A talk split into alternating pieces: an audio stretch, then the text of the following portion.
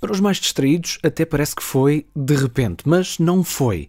O novo coronavírus foi entrando devagarinho em Portugal, mas foi de um momento para o outro que todos nos vimos forçados a tomar medidas concretas para evitar a propagação do Covid-19. Começámos por saber das notícias que vinham de lá de longe, da China, e achamos tudo aquilo muito bizarro, não foi? Só que depois as notícias começaram a chegar de muito mais perto, de Itália. E mesmo assim achamos bizarro, como se fechava uma região inteira. Sei lá, o norte de Itália, todo fechado. E também assim achamos bizarro que os italianos não tenham respeitado as regras impostas pelas autoridades nessa altura.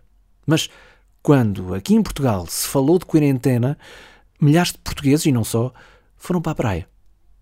Outros, muitos, muitos, desataram a fazer compras à bruta nos supermercados numa atitude que não tem qualquer tipo de explicação possível.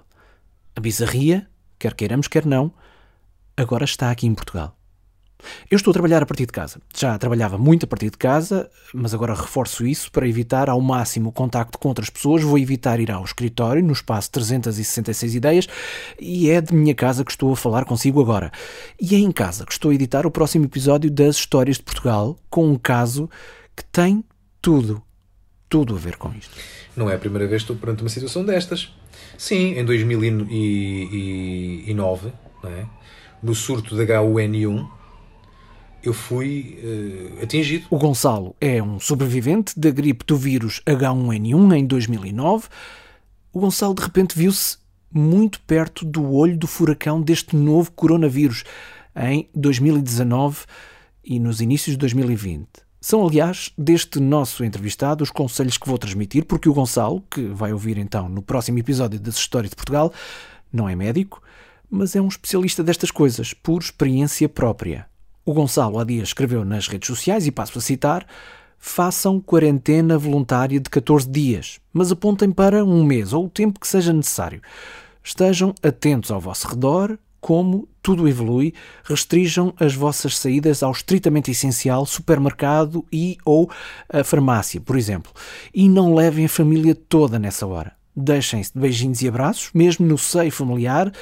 Em resumo... Eu acho que tem que ter muita paciência, alerta, não descuidar a higiene, não descuidar os cuidados, estar alerta, uh, não dar uh, o flanco. É chato, é muito contagioso, é mesmo, é mesmo virulento um, e pronto, epá, é, é, é ter paciência, de facto. Falamos com o Gonçalo no próximo episódio de Histórias de Portugal. Para já, aqui fica o contributo do seu podcast para os próximos tempos, que são estranhos, sem dúvida, mas a que temos de responder da forma mais positiva, pelo nosso bem e pelo bem de todos.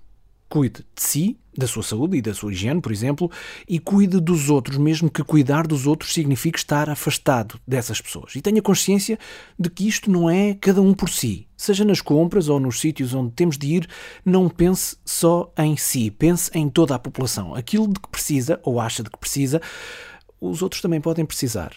E se só pensar em si, os outros não vão ter. Dito isto, força!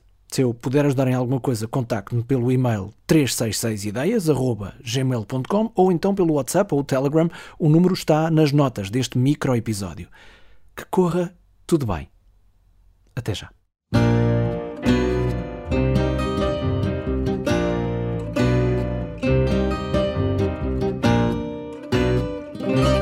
Histórias de Portugal, de Saudade e Outras Coisas é uma produção 366 ideias, em parceria com o público porque o público fica no ouvido.